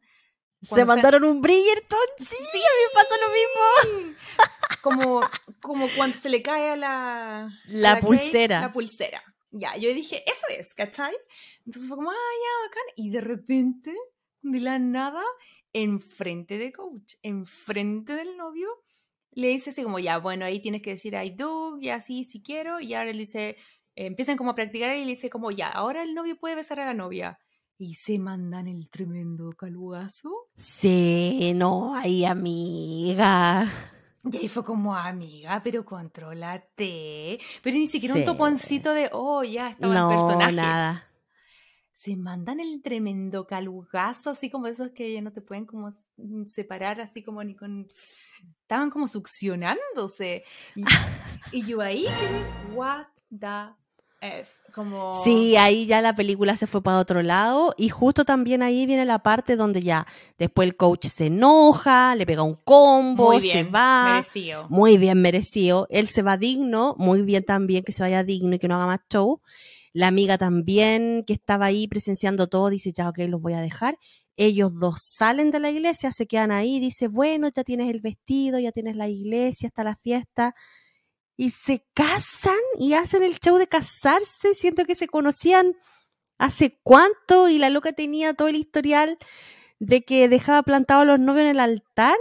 Yo ahí dije, no, ¿qué es Que, es que, ¿sabéis qué? Ahí yo sentí, porque yo también al principio pensé que, porque es un error de diálogo, yo creo que no se entendió muy bien. Yo llegué a la misma conclusión contigo al principio, porque la gran cosa es como era como un avance de que habían terminado con el novio por lo menos el día antes y no el, el día en el altar, ¿cachai? Ese era como el avance. Te hacen con esas frases, decir así como, bueno, como ya tienes la hora mañana, entonces uno piensa que pasa como uno o dos días, pero pasa el tiempo. Y eso es lo que creo yo que es un error como que no saben graficarlo, porque si me pasó a ti, te pasó a ti, me pasó a mí, te pasó a ti, yo al principio no caché bien, pero pasan meses. Y eso es lo que te hace primer ruido, ¿cachai? Es como, aunque, se casado, aunque se hubiesen casado días después o seis meses después, igual era porque miércoles se están casando. Por eso te digo que esta parte al principio me molestó, pero luego fue me gustó más que la otra, ¿cachai? Como la primera parte. Porque vemos que ellos empiezan a... como a pololear, ¿cachai? Como que los muestran así muy clipeo, así montage romántico, ¿cachai? Así como ella arriba de una rueda de de auto que está como, como un columpio en el, en el árbol y él la balancea y, y mandan invitaciones y llaman a los amigos y todo. Mi sensación es que pasa el tiempo, pero siento yo que yo dije ya, tate, se van a casar, él, él como que la logró convencer, ¿cachai? Entonces era como que estaba ahí, en ese momento yo decía, esta película no me convence. Porque fue como que se me fue para cualquier lado, ¿cachai? La cosa es que llega el día del matrimonio y como al parecer había pasado el tiempo, se había corrido la voz porque ya este era literal el quinto intento, eh, llegó toda la prensa, llegó toda la gente de Nueva York, todo Estados Unidos estaba como... Eh, qué sé yo, eh, pendiente de este matrimonio y ahí es como esa escena que vemos en el tráiler que hay como un comentarista casi como de deportes. Sí. Maggie Carpenter is walking down the aisle. Seems very confident in her approach. She's at the first pew. Bride seems to be a bit hesitant. She's turning. She's turning in. Oh, she's running. Where's she going? Lock the door!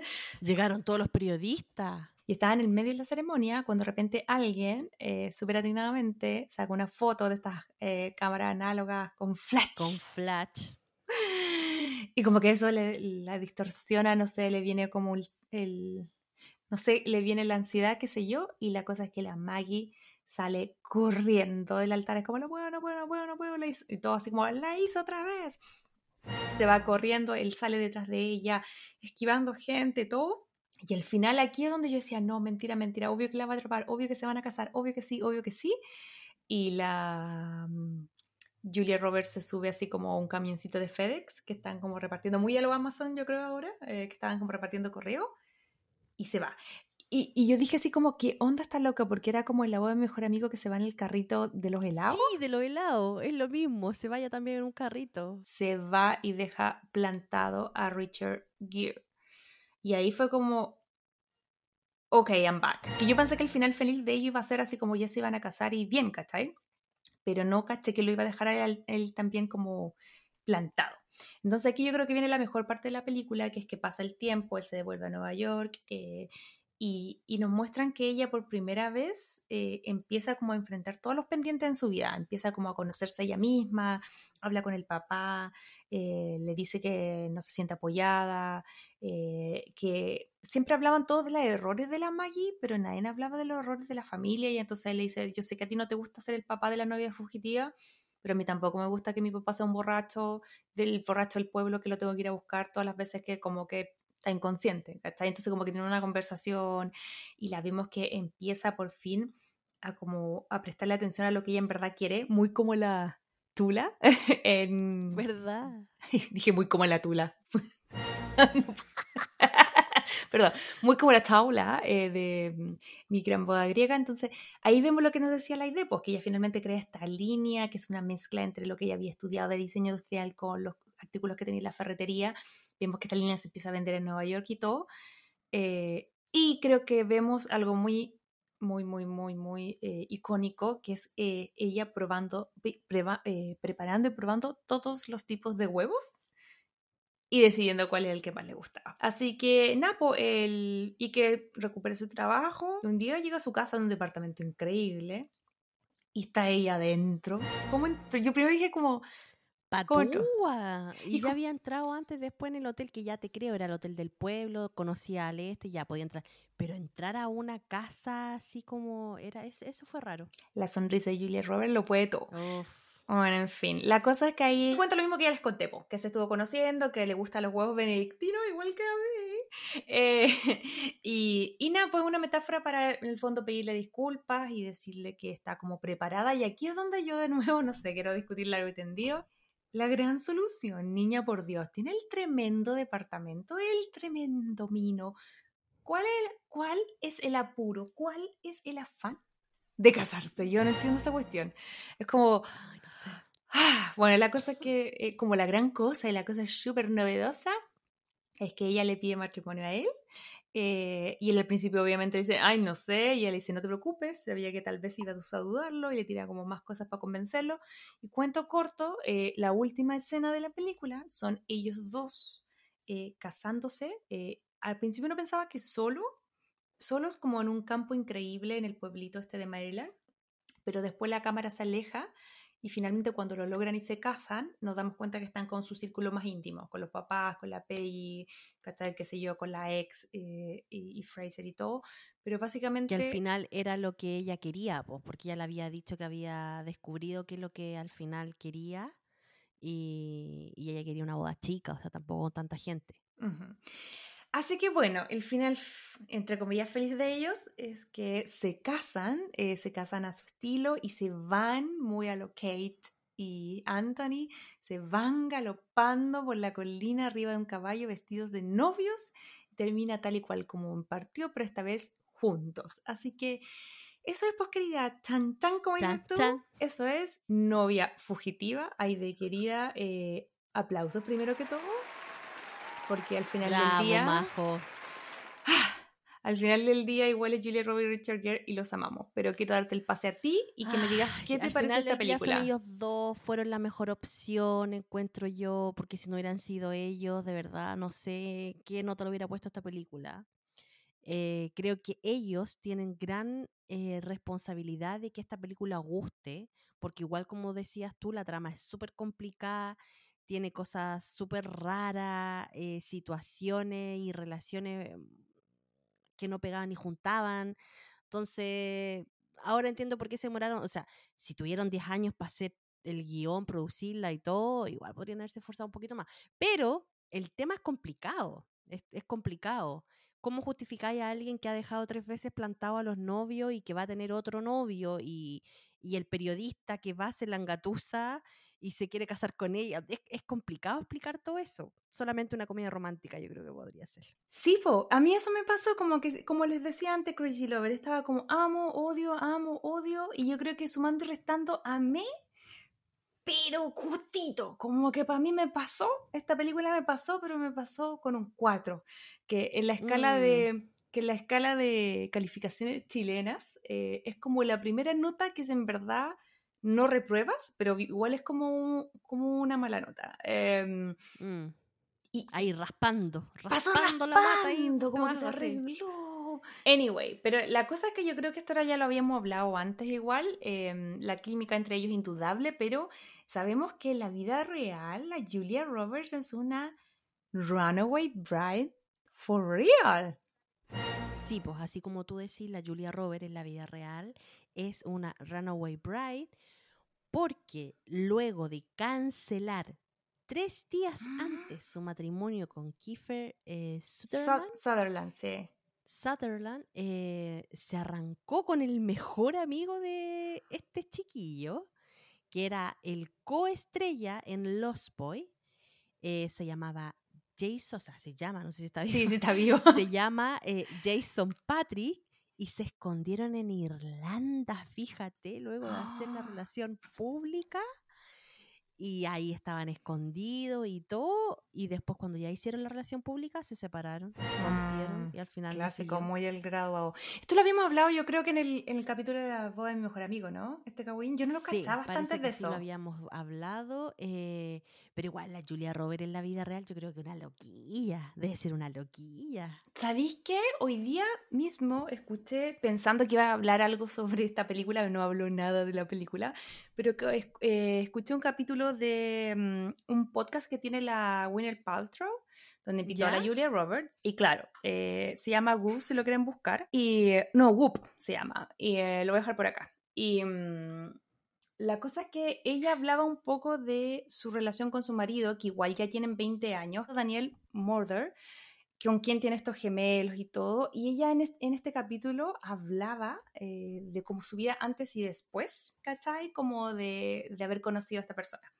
Eh, y como que la había ordenado y todo. Entonces yo siento igual que la Julia era la reina del, tenía el universo a sus pies en ese tiempo. Esta, este matrimonio que tú decís iba a ser igual súper mega mediático, iba a ser en un estudio, lo iban a hacer en Paramount. Imagínate como que alguien se casara en un estudio, eran como la pareja dorada de los 90. Yo de verdad, que no cachaba esto, como que siento que se enterró.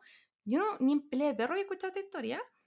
Quizás cuánta plata pagó para que no saliera a la luz esa cuestión. O sea, en su momento salió, lo que pasa es que nosotros a esa edad teníamos 6 años y no, no pescábamos, pero Mm. de- salió, o sea, y fue el gran escándalo, gran, imagínate más encima, porque ella no solo como que canceló la boda, sino que se fue con el mejor amigo del novio, chiquilla. Entonces al final siento que todas las películas después como que yo siento que todas las demás las escribieron en torno a esto.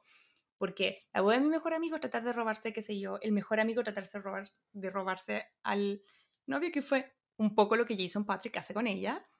Ujú. Y por otro lado, eh, también el hecho de haber dejado plantado a, a Keith eh, Sutherland, que es el actor de 24, ya saben, eh, eh, Lost Boy, eh, um, eh, Designated Survivor, un montón de cosas. Pero eran como los chicos así dorados de la época, ¿cachai? Entonces dejarlo al plantado también es muy como Runaway Bride, ¿cachai? Entonces como que igual es loco, ¿cachar? Cuánto Hollywood agarra, no sé, ¿qué fue primero, el huevo o la gallina? Como que ¿Le escriben? ¿Le escriben películas a la, a, la, a la Julia? ¿O la Julia después se inspira en estos personajes y asume? No, no Da, sé. da tema para que hagan guiones. Sí, porque es como...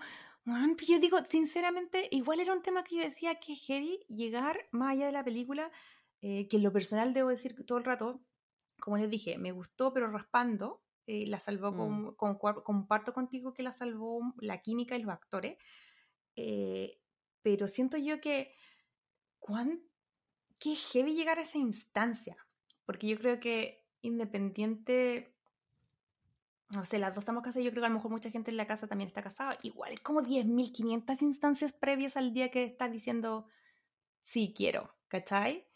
Sí, boom. Y ma- no, sí, totalmente. Por eso te digo que la trama era rara. Porque ya si dudaste una vez, ya te, ya te creo dudar ya dos segundos. Pero ya la tercera, la cuarta y la quinta, ya como hermana, date cuenta, el matrimonio no es lo tuyo. Igual, por otro lado, también siempre decir que nunca es tarde, o sea, nunca es tarde.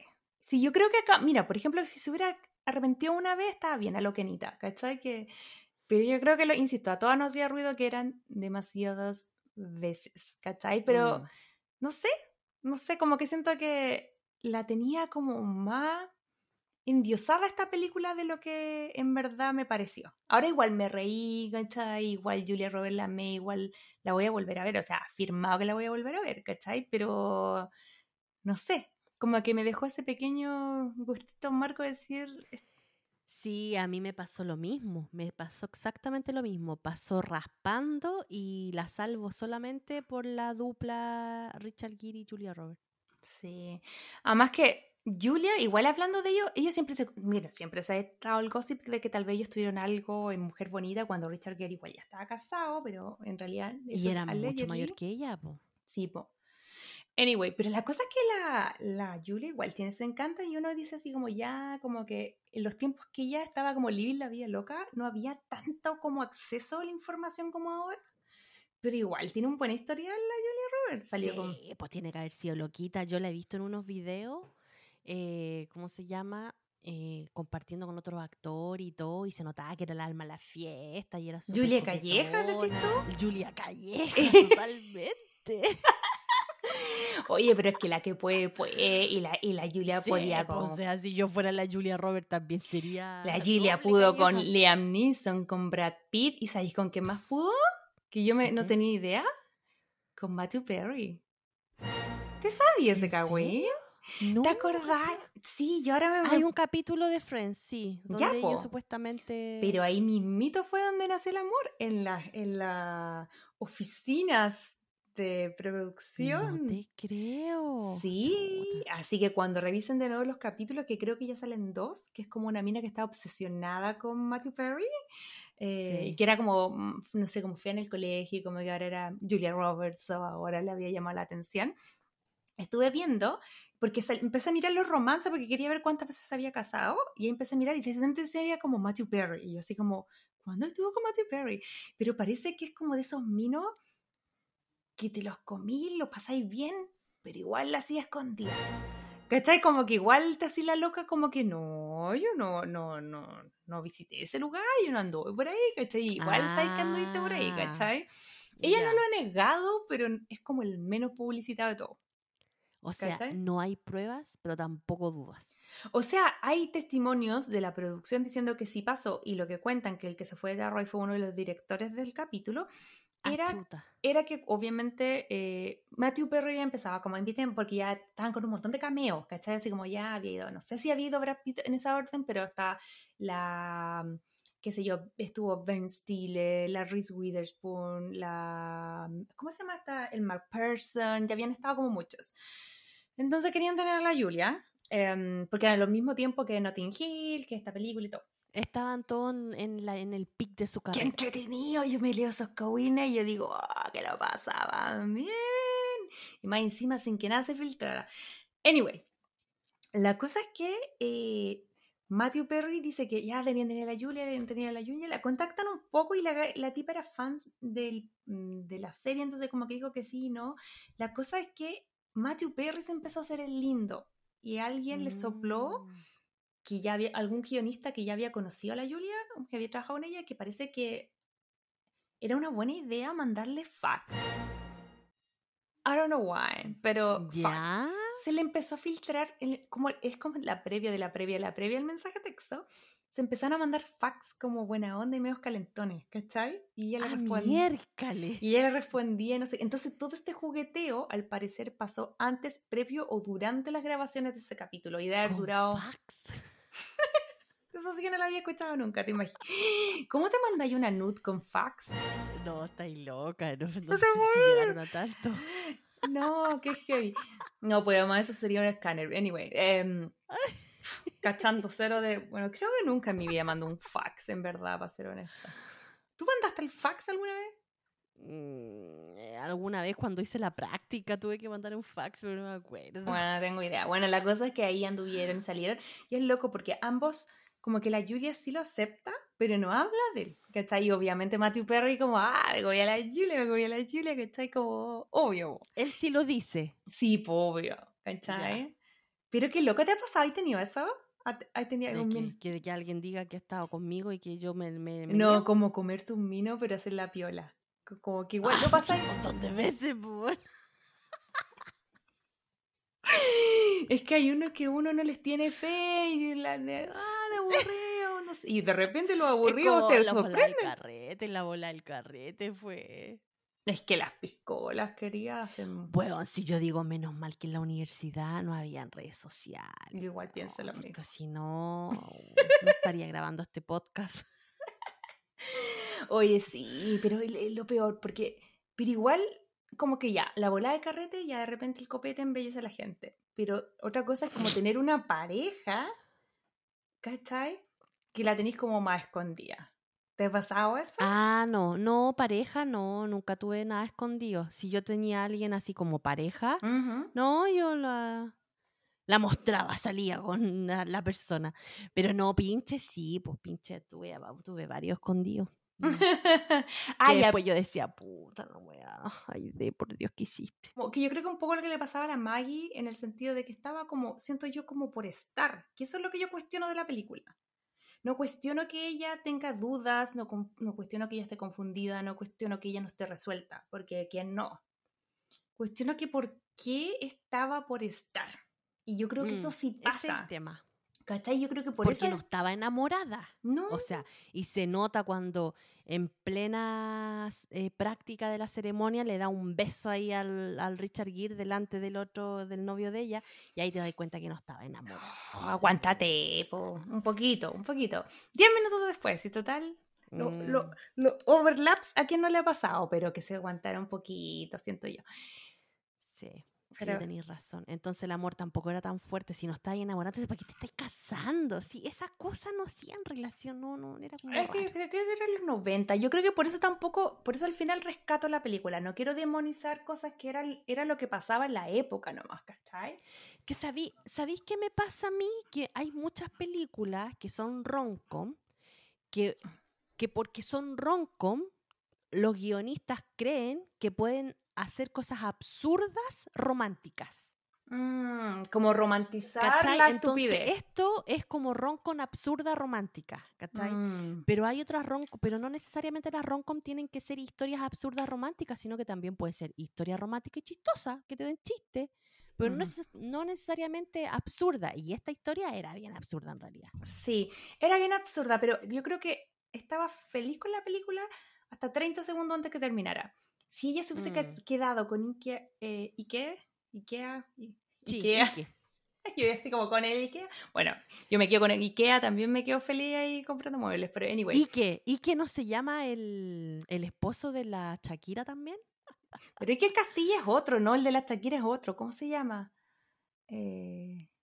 Ah, Espera. parece que ahora tengo que googlearlo porque po. marido... La gente está gritando. Ah. Gerard Piqué, po, man. Nada que ver. Iker Castilla el que está ahí cambiando. Iker Casilla. Iker Casilla era el otro. Yo le digo Castilla, claro, no este cachando nada. Piqué. Bueno, no, esta wea sácala. no cachando nada de fútbol, dando, nada, dando wea. datos y dando bote. Se llama esto. El Iker Casilla está casado con la Sara Carbonero, que es la historia de esta periodista que lo fue a entrevistar y que ahí se enamoraron y se Mm. casaron. A lo muy Leticia y el, y rey, el Felipe. Rey Felipe. Mm. Sí, es el Iker Casilla, viste, me equivoqué. Ya igual Y había algo de romance. Iker, pero es Iker, con R al final. El otro se llamaba Ike. Ya, bueno, volvemos a Ya. Ike. Volvemos. Bueno, anyway, si se hubiese quedado con Ike y a conocerse, a vivir juntos en ese departamento increíble en Manhattan, que tenía una vista eh, estupenda, eh, la raja. Amando la película, le doy cinco corazones, amamos todo. Pero que los hayan casado al final, no, no, como que no puedo. Oye, querida, pero no puedo eh, terminar este capítulo sin preguntarte a ti, ¿qué te haría huir del altar? ¿De- ¿Con qué salís corriendo si el Mauricio te sale con qué te hubiera ido, pero así cantando, chao pescado? Ay, No sé, pues que justo antes de entrar así como a la iglesia, eh, hubiera venido, no sé, una ex a contarme el tremendo rollo, o me hubiera enterado, no sé, que... Porque esa es mi, mi pregunta es, por ejemplo, imagínate, ya estamos así ficcionando. Queda una embarrada, no sé, ya estaba casado, tenía otra familia, tenía una hija, te había mentido, no sé qué, bla, bla, bla, no- lo que tú queráis. Pero te mintió ya algo súper heavy. ¿Te casáis igual y lo, lo veis después? ¿O te salía arrancando? Eso yo creo que igual es heavy salir arrancando, pues está tu mamá, Ay, tu abuelita, tu familia. la pregunta, no sé. Ahora desde mi, desde mi silla, después de casi 10 años casada, yo digo, ay no, obviamente habría parado la boda y no sé qué. Pero en realidad la Mm. idea de ese tiempo, no sé, no sé qué habría hecho, es súper difícil. Pues te digo, la valentía de cierta novia, la valentía de Kenita.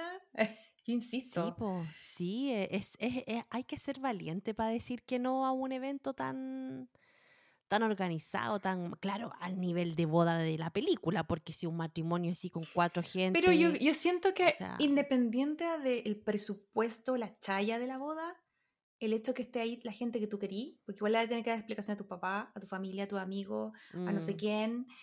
Es como eso, porque da lo mismo 650 o cuatro personas, pero al final igual, yo creo que debe ser igual de doloroso, porque al final el motivo por el que lo estáis haciendo, no sé, está heavy. Nosotros le preguntamos a los Crazy Lovers qué pensaban. Oye, eso me estaba preguntando, ¿habrá alguna crazy lover o algún crazy lover que se haya arrepentido antes de, de llegar al altar?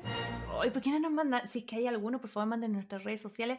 Si quieren, lo dejamos en anónimo, pero estaría interesante porque siento que es un tema súper Sí. heavy. Uno no es nadie para jugar, porque en verdad hay que estar en los zapatos para. Sí, pues, pero nosotros en nuestras redes sociales hicimos la pregunta, ¿qué harían, o sea, qué eh, tendría que pasar para que ustedes salieran corriendo de una boda? Y, y también lo abrimos como en relaciones general, o sea, ¿se Ujú. entiende? Y nos dijeron, bueno, una, la familia del novio, si la familia del novio es complicada, chao, me doy Ah. la media vuelta, adiós. Hago la 45, bye. Pero este, ¿y, si el Lo tipo, otro. ¿y si el tipo amoroso? ¿Y su familia Ay, del pero es que, es que como hemos hablado en otras veces, ya tú te casás con la persona, pero la familia igual influye. Pero ¿cómo iban en la boda, en mi gran boda griega?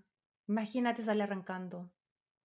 Pero es que él también quería, andaba buscando algo así, pues él quería una familia así como, como bulliciosa y con gente, porque su familia era terrible fome. Sí, po. bueno, hay familia y familia. Sí, po. Bueno, el- la, la otra persona nos puso que se invente mil rollos en la cabeza. También puede ser, po. Si es rollento, Mm. no, ni un verdad. O Yo que salgo. tu ex al que dejaste amándolo para no dañarlo y te hable y te mueva todo. Está crazy, Esa lo sí que ¿eh? está- Yo creo que todavía Que venga el ex ahí a impedir la boda.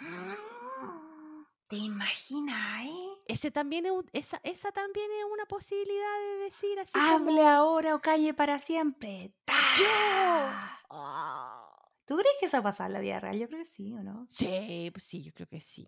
Yo creo que hay muchos ex que a lo mejor, tanto hombres como mujeres. Igual me da risa toda esta situación porque también es muy de romcom, porque en el fondo la gente que ya sabe, onda, onda ya se casó, o sea, mi ceremonia, yo me, como que la real, ilegal y no sé qué, ya había pasado, como que a esa altura generalmente la gente en Chile ya hizo el civil, ¿cachai? Acá ya firmaron la licencia, esto es como la chaya para la gente y, y en las romcoms, creo yo, Mm. ¿o no?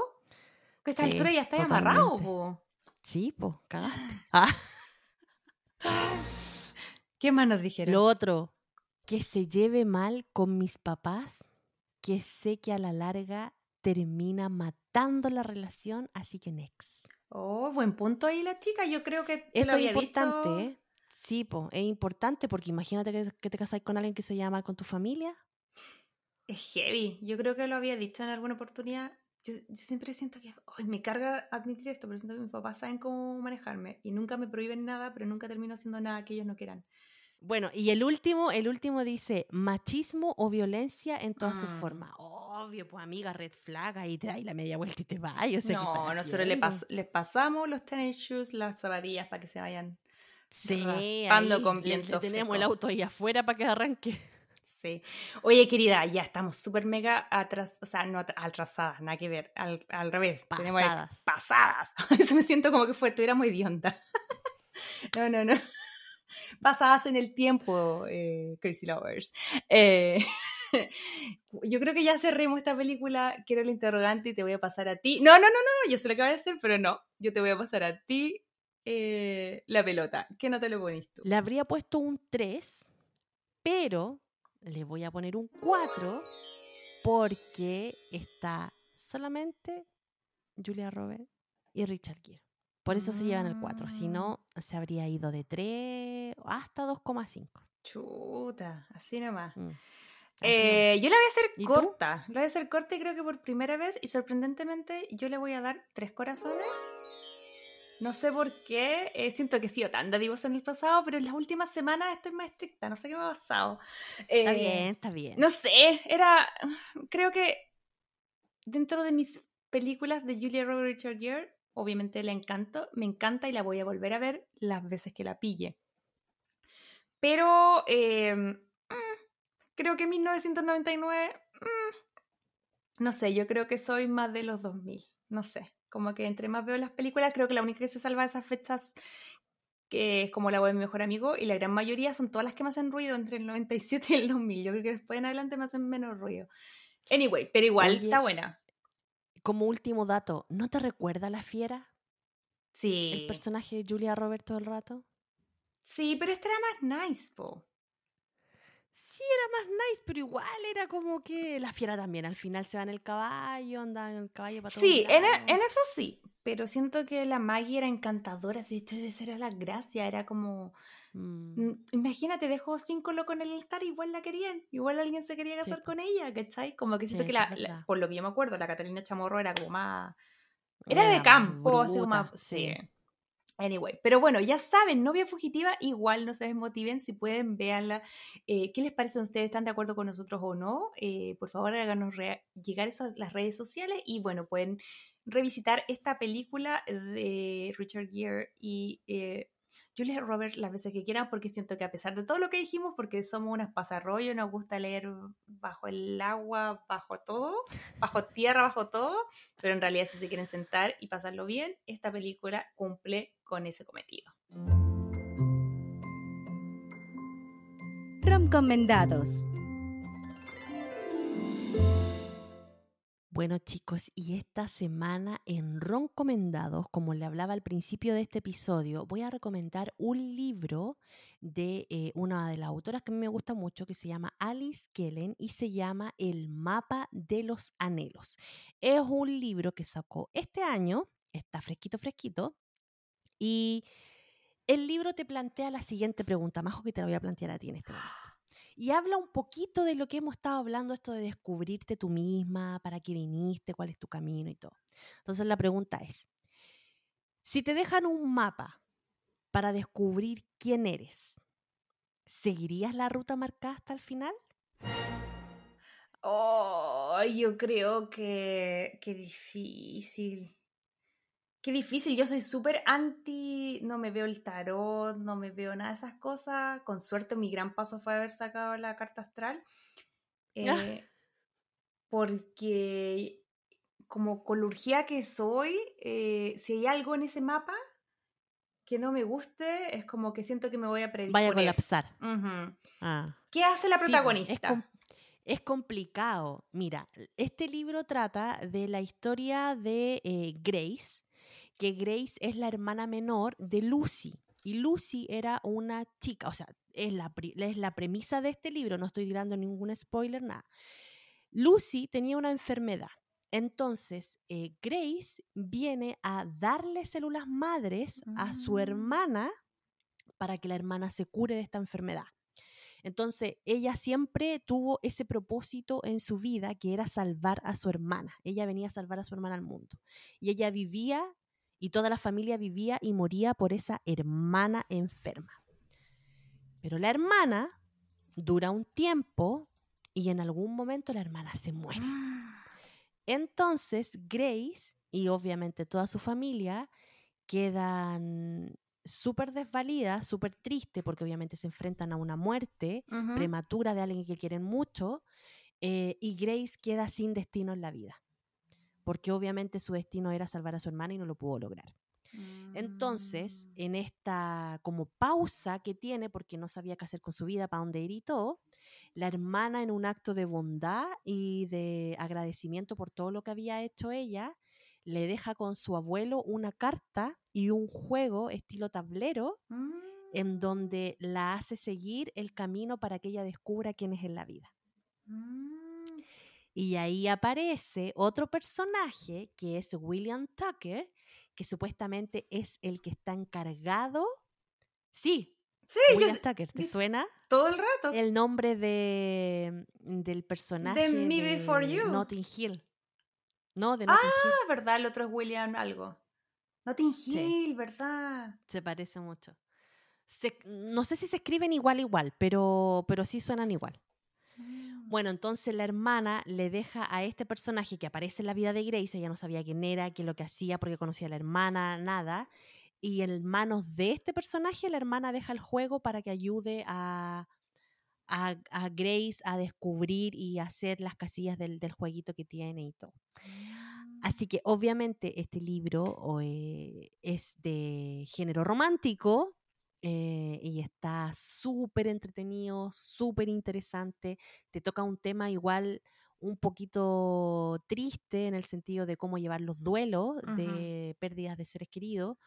Eh, así que si uno es poquito susceptible con esos temas, igual hay que tener ojo ahí, porque igual hay, hay momentos como fuertes que te describen. Eh, pero igual está súper linda la historia, yo lo recomiendo, así que si les gusta el romance, eh, les llama la atención esta trama, eh, se los recomiendo 100%. Lo pueden encontrar en audiolibro, lo pueden encontrar en digital y lo pueden encontrar en libro físico.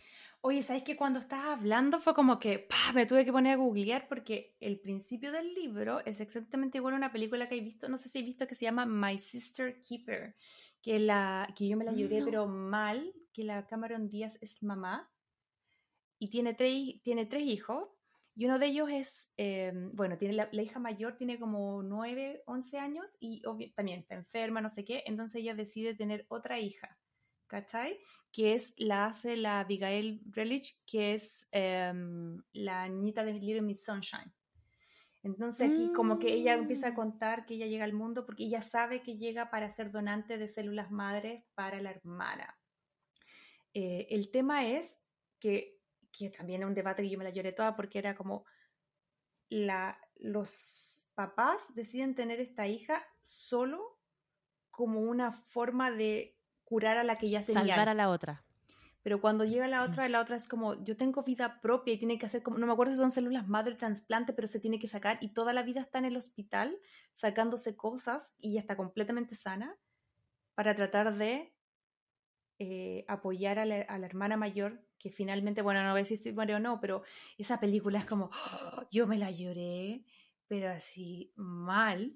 Pero me- ¡Ay, me, qué gusta fuerte. me gusta como el, el lo que tú dices que es como más en otra onda, más como en, en no se va en esta bola que se va esta película, porque esta es súper buena, es del 2009 y yo me acuerdo de haberla llorado un montón, porque lloré por todo, porque lloré por la mamá que quiere salvar a su hija, lloré por, llorar por la niña que tiene cáncer, lloré por la, la chiquitita que es como, onda, estoy sana y me están haciendo enfermarme, ¿cachai? Claro. pero por otro lado, también, también amo a mi hermana y quiero que esté bien, pero por otro lado, quiero mis dos riñones, ¿cachai? Como, no sé, era heavy, pero esta parece que se va más por el lado romántico, por el lado Sí.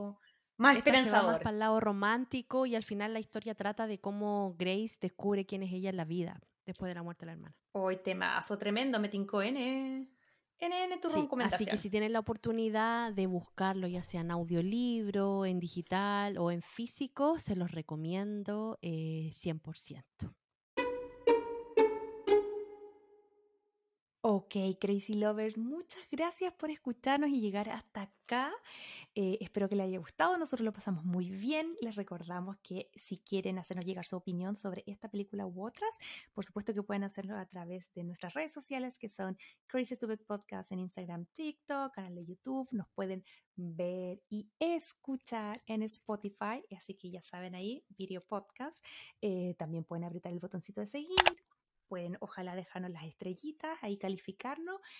Y nada, pues querida, eh, ¿cómo estamos cerrando? ¿Qué se nos viene el resto del mes de junio, que es un mes importante, sabemos, eh, en estas fechas? Oye, sí, pues mira, tenemos un montón de ideas, chicos, para el mes de junio. Entre una de ellas es hablar del diario de una princesa, eh, ver la película Call Me By Your Name, eh, también a lo mejor revisar el clon que estuvimos hablando el episodio pasado y varias saltaron por ahí decir, yo quiero escuchar del clon. Nosotras felices, obviamente servidoras aquí, podemos hablar también del clon. Y, y algo que nos está pidiendo la gente hace mucho rato que es Olander. Así que yo creo que vamos a estar en redes sociales tirándoles encuesta a ver cuál va primero, cuál va después, pero más o menos esos son los planes para el mes de junio. Así que eso, querida, hemos llegado al por fin, al fin. Un besito gigante, que tengan excelente semana. Muchas gracias, Crazy Lovers. Gracias, que estén bien. Bye bye. Chao, chao. Si te gustó este podcast, recuerda seguirnos en Spotify, Apple Podcast y Google Podcast.